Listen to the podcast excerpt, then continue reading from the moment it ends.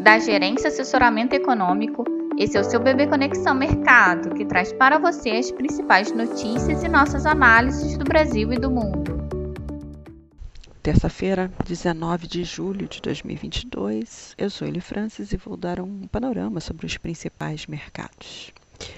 Após o susto com a Apple e em dias sem grandes drivers agendados, os mercados devem retomar o viés de recuperação observado ontem, na maior parte da sessão, enquanto aguardam por decisão de política monetária do BCE ainda esta semana e do Fed na semana que vem.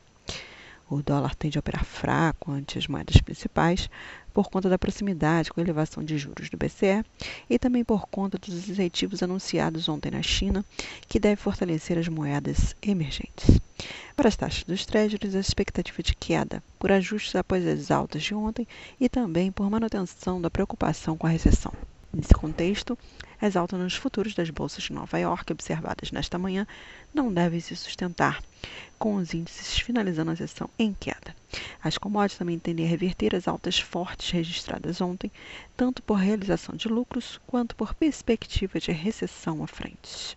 Portanto, esperamos dólar em queda frente às principais moedas emergentes, taxa dos treasuries em queda, bolsas em queda e commodities também em queda.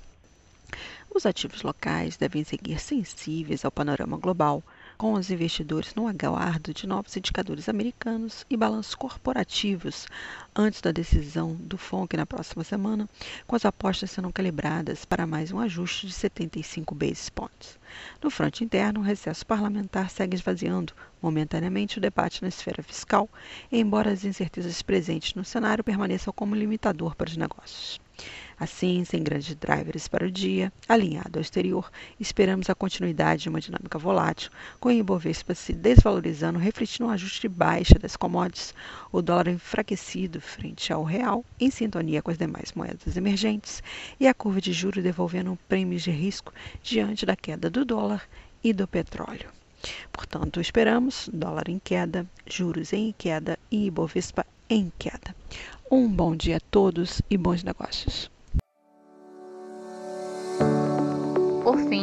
Lembramos que essas informações refletem somente expectativas e por isso a instituição não se responsabiliza por eventuais perdas financeiras.